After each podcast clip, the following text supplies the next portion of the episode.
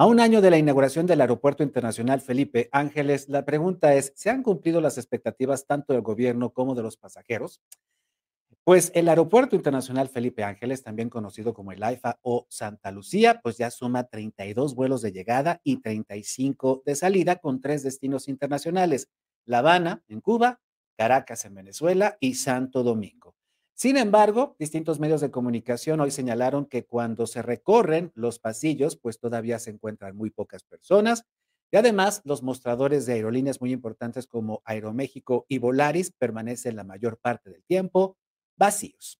Algunos pasajeros que pues pueden volar a ciudades importantes como Monterrey y Guadalajara han comentado que el AIFA pues se ha convertido en una opción para evitar la saturación y las aglomeraciones del Aeropuerto Internacional Benito Juárez de la Ciudad de México.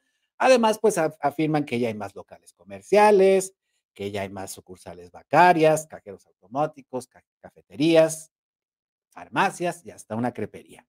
Pero aquí la pregunta es, si realmente estos recursos públicos destinados a la construcción del Aeropuerto Internacional Felipe Ángeles, pues realmente representan el beneficio del costo que significaron, es decir, costo-beneficio.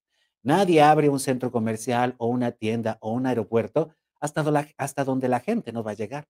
Y un año después, pues realmente no fue lo que esperábamos, a, lo mejor con el tiempo y con los años logra mayor afluencia de pasajeros, pero no representó la sustitución inmediata del Aeropuerto Internacional Benito Juárez y tampoco representó un proyecto mayor, de mayor alcance, de, con, con mayor futuro, incluso con mayores perspectivas internacionales, como lo era el nuevo Aeropuerto Internacional de la Ciudad de México. Cuando la directiva del AIFA o el mismo presidente Andrés Manuel López Obrador nos insisten a las mexicanas o a los mexicanos, pero especialmente a los pasajeros, a quienes tienen la chance de viajar en avión, que visitemos el AIFA, que lo usemos, que porque se utilizaron recursos públicos en su construcción y en su mantenimiento, porque todavía nos sigue costando a los mexicanos muchísimos impuestos. Aquí la pregunta es si realmente el costo-beneficio resultó el mejor, especialmente cuando estamos hablando de hospitales que no se construyen, de medicinas que no se compran, cuando estamos hablando de que muy pocas personas que realmente necesitan apoyos sociales los reciben, cuando estamos hablando de un, de un país que realmente necesita inversión, más obra pública, pero en las calles, en las colonias de la gente.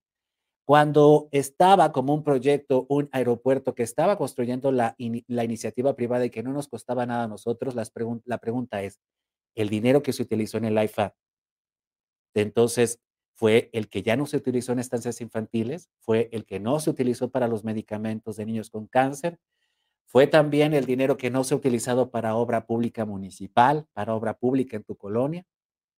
Respuestas que seguramente no tendremos. Sin duda alguna, lo que deseamos es que el AIFA en algún momento funcione, opere y que sea también una alternativa. Personas allegadas que lo han conocido afirman que es un aeropuerto muy bonito y ahí están las imágenes, sí es un aeropuerto bonito, pero ¿de qué nos sirve que esté bonito si está vacío. En www.contigopuebla.mx hay muchas noticias. Además, en Spotify, un podcast. Regresamos después de la pausa. Síguenos en Facebook y en Twitter. Estamos contigo, Puebla.